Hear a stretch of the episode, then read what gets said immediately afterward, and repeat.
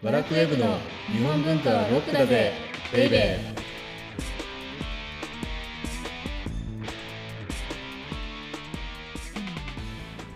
ーこんにちは。バラクウェブ編集長セバスチャン高木です。バラクウェブ編集部スタッフ先入観に支配された女サッチーですいよいよですね、はい発売になったんですね。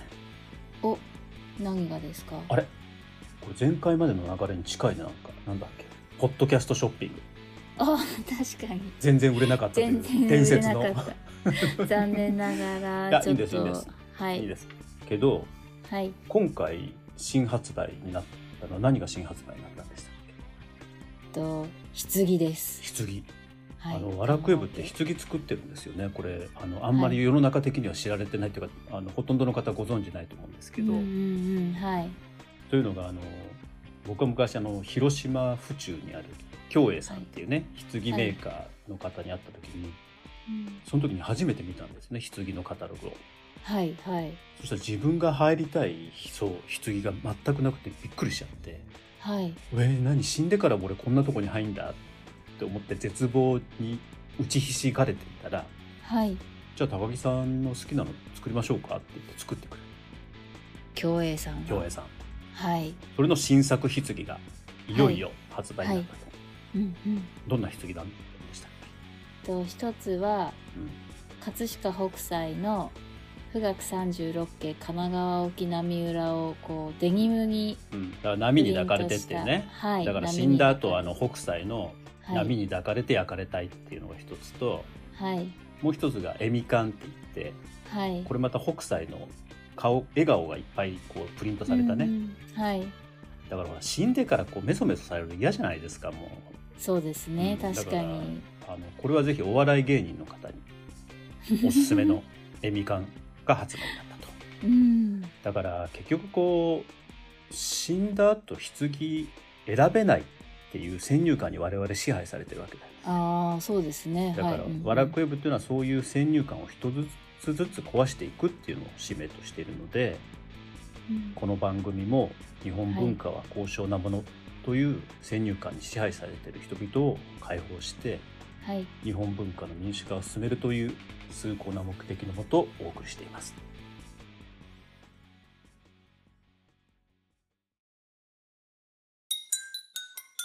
日本文化はロックだぜベイベーで今日のテーマは？はいじゃじゃん江戸時代の終わりの始まりをたどるです意味不明ですね。わかりません終わりの始まりお終わりの始まり。だからはい江戸時代の終わりっていうのはつまり幕末ですよね。はいででも幕末って実はいっぱいあるわけじゃないですか。はいはい。だって鎌倉時代だって鎌倉幕府だったわけだから。ああはいうんうんうん。だから鎌倉時代の終わりだって幕末だし、そうですね。室町時代の終わりだって幕末。うんうんうんうん。はい。だけど一般的に我々が幕末っていうとやっぱり江戸幕府うの末期ですよね。はいだからそれだけはい江戸っていうのが圧倒的だった我々にとってです。うーんなるほど。大きな区切りだったそうそうそう。はい。で、ここのところずっとはい。幕末をテーマにやってきてたと思うんですけど、はい。い、つからいつまでだったかおうおうおうおいうのはさっき覚えてますか？いつからだった？ペリーが来航したお時 ーそうそうそうそうそうそう。合ってます？うん。これでも教科書でも、はい。ペリーがやってくる1853年はい。に幕末が始まって、はい。で、終わりっていうのはまあ明治に入るまで。うんうんうんはいで、これってすごくわかりやすいんですよね。うーん大きな蒸気機関、軍艦がもくもくと煙を吐きながら江戸の近くに来る。はいで、その黒船がうん日本に脅しをかけたと、いきなり。はいでそれから幕末が始まったっていうふうにずっと、あの、私たちは教科書で習ってきたと思うんですけど、はいまあそれはちょっと違っていたと、実は。あ違うんですか？違うんですよ。へえあの、そもそもね、あの、幕末って、はいペリーさんが来る前からもっと早くから始まってたんです。え？しかも日本に火があった。日本に火があったんですか？あ日本に、ああのねはいそれ何かっていうとはい。あのやっぱり日本って海洋国家なのではい。海に囲まれているのではい。いっぱい漁師がいますよね。そうですね。はい。はい。でやっぱりこう遭難しちゃうわけですよ漁師って。ああ、まあそうですよね。うん当時を考えたらなおさら、はい。でそうするとたまたま海外の船が通りがかってはい。でその漁師をねうんうん。助けて、おーで救助したその漂流者を引き渡そうとした船があったんですよ。おいい話ですね。そうそうそうモリソン号っていう。モリソン号？モリソン号っていうねはい。そしたらねあのその船をね岸からねはい、攻撃しちゃったの。撃っちゃったんですか？撃っちゃった撃っちゃった。ええー、だからなぜ？それぐらい堅くなだったわけですよ日本っていうのは。そうなんですうね。ん、だって鎖国してた。へーそうですよね。うんあ、でもそんなに、そうそうそうそう。なんかちょっと話聞いてみようとかにはならなかったならなですね。ならなかった。うん、へいやえ。なの、ではい。仕方なくはい。いろんそのねモリソン号って軍艦じゃなかったんですよ。え商船だったの要は。え、じゃあ武装してなかった武装してない全くだから武装してなくてしかもはい。漂流者を救助して引き渡そうとした船に向かってドカーンって撃っちゃったわけですよ。ああ、それはやっちゃった感がありますね。そうそうそういやなのでうんいろんな国が日本に来るのに軍艦で来だしたんですよ。ああ、うだれるからと。そうそうそうそう。へえ。だけど日本がそれだけ堅くななったっていうのはやっぱり理由があってあ、はい。実はそれが幕末の始まりなんですけどはい。それはねどこかっていうとねロシアだったんですよ。へえ、まあでも近いですもんね、そういう意味でロシアっては。はい。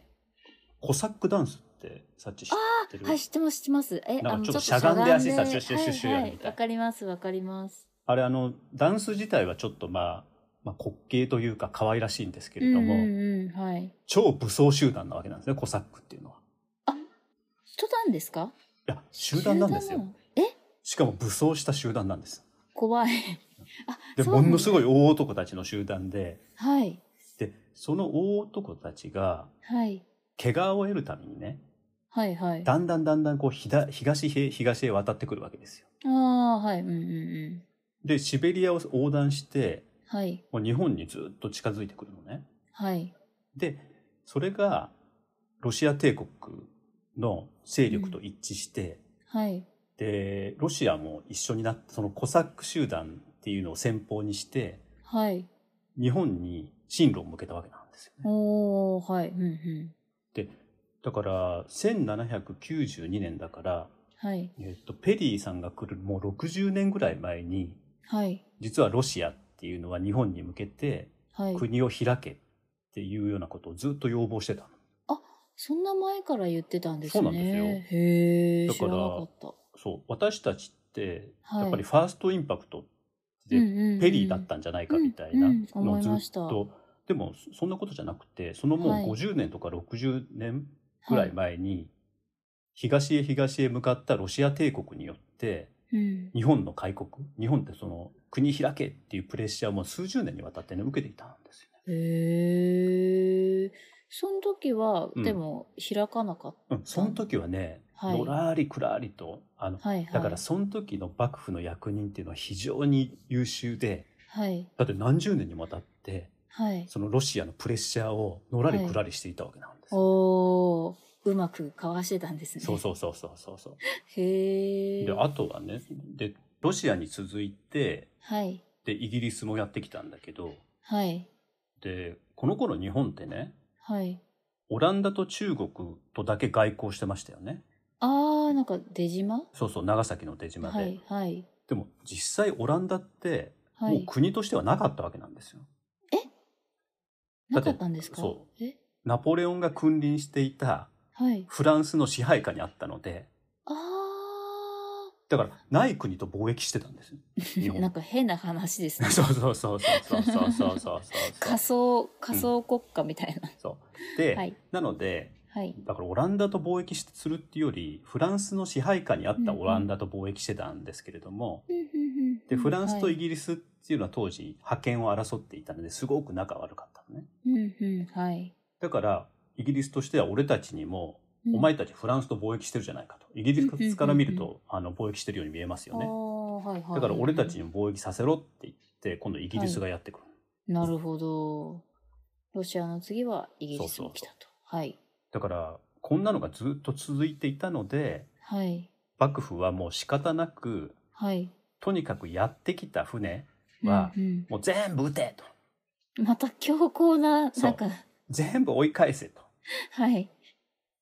それでさっき言ったはい。モリソン号っていうのがはい追い返されちゃったわけなんですよ、ああ、そういう下地があったんですね。そうそうそうそうそうなるほだからど。何十年にもわたって実はもうそのペリーが来る前にうんうん海外からのプレッシャーを受け続けて、はい。でその時に取った政策がものすごく極端な政策うん政策で、はいとにかく外国から船来たら追い返せみたいな。うんうんうんでもってうん。それでモリソン号が日本人漂流者っていうのを送還するためにやってきたんだけれどもはい。はい。追い返しちゃった。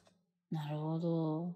ただねこの後そはいのモリソン号っていうのは実はそういう目的で来たんだよっていうのが分かって、はいはい。幕府の対外政策は少しだけ見直されたのね。あ、よかった。そうそう。だから、海外の遭難船に対するうんうん燃料であるとか水っていうのは、うんのの補給は認めようっていうふうに定められた。だから、徐々に徐々にもう開国へ向けて動き始めていたんですよね。ん、なるほで、海外とこういうようなやり取りをしているときに、ど。はい。じゃあ国内っていうのは何が起こっていたかっていうと、はい。これがね、1833年なので、これ必ずいつもはい。ペリーの黒船基準で考えると、はい。黒船が来る20年ぐらい前の話ですよね。はい。その20年前からはい。10年ぐらいずっと共作が続いちゃったのね。あそんなに長い間ですか？そうそうそうそう。だからこれ天保の大飢饉ってこれ多分ね教科書で習ったはいはい、なんか聞いた気がします。と思うんですけれども、はいそうするととにかくもう農村部では餓死者が続出するわけでうすよ。でね。自分は飢えて米食べれないのに、はい。だけど年貢は納めなくちゃいけない。おっていうのー、はい。もう庶民の間でこうマグマみたいなこうね、あの幕府に対するうん憎悪みたいなのが出てきたんだと思うんですよね。で、そんな時に登場したのがうん。、はい。大塩平八郎っていう人でね。大塩平八郎の乱って聞いたことあるでしょ、はいはい、習いました。はい。これだから、中身は覚えてないけど。そうそうそう、はい。中身バクっていうとこんな風に天保の大飢饉が起こってるのにだから、はとにかく、えっと休民を救えとああ。あの米を倉庫から出せととにかくはいはい。っていうふうなことを訴えたんだけどどはい。大阪の奉行所ははい。大量の米をねはい。あの江戸に戻しちゃうとあじゃだからあ助けらん、そうそう助けられだから大塩平八郎は怒り狂ってはい。弟子とか近隣の農民とともにはい。それじゃあ誰が米を買い占めていたかっていうとはい。豪商ですよああ。商人なんですねだから、はいはいその倉庫を襲ってはい。で金品とか穀物を奪ってうんうん。でなんだろう貧しい人々に分け与えたっん、なるほど。ていうのが大塩平八郎の乱ではい。この乱をきっかけにして、はい。まあ、日本中でね暴動が起こるそうなんですね。そうじゃあもうだからマグマがいろんなところで溜まってたってことですね。あの海外から船はやはいってきて開国が迫り続けるし、はい。それで国内では大飢饉。が発生すると、はい発生してると。でさらにはですねはい。これ万社の国っていうのも同時期にあったんですよ名ね。前だけは、はい、聞いたことありますね。そうそうそう。これこれだこれもバクッというふうにあの説明するとはい。えっとね政府というか幕府の今の政治に関してはい。批判する人々、大体蘭学者、オランダの学問を勉強していた人々なんですけれどもはいはい。とにかくその人たちをやたらめったら捕まえて弾圧したっていうのがはい。万社の国ああ、はい。うんうん。だったのねはい。だからここまでのことをまとめるとはい。ペリーがやってくる数十年ぐらい前からはい。ロシアが開国を迫ってきたと。はい。うんうん、でイギリスも開国を迫ってきたと。はい。でそんな時に天保の大飢饉が起きてはい。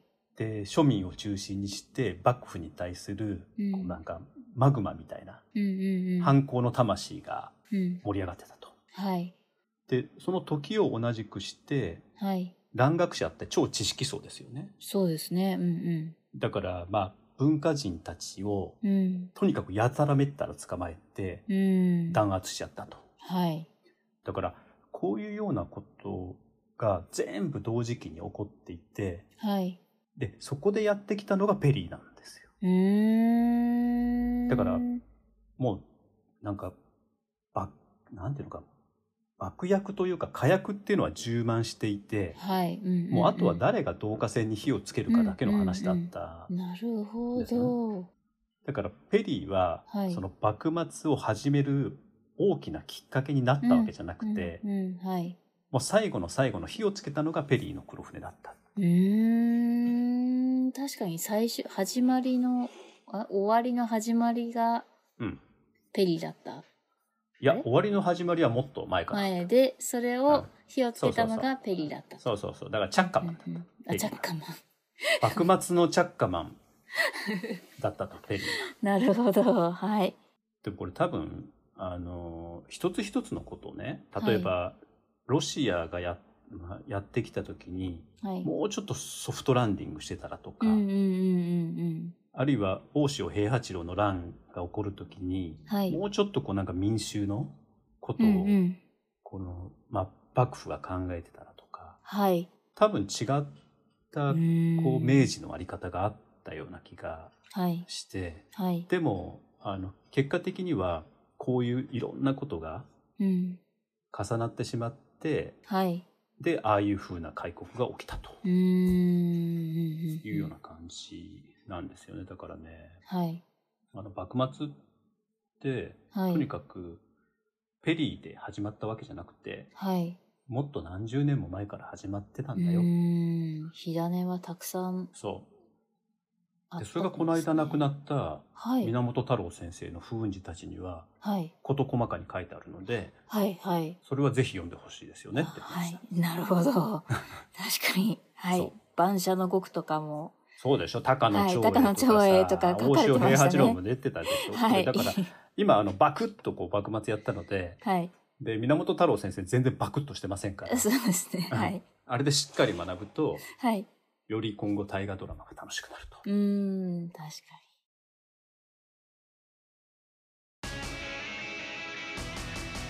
日本文化はロックだぜベイベー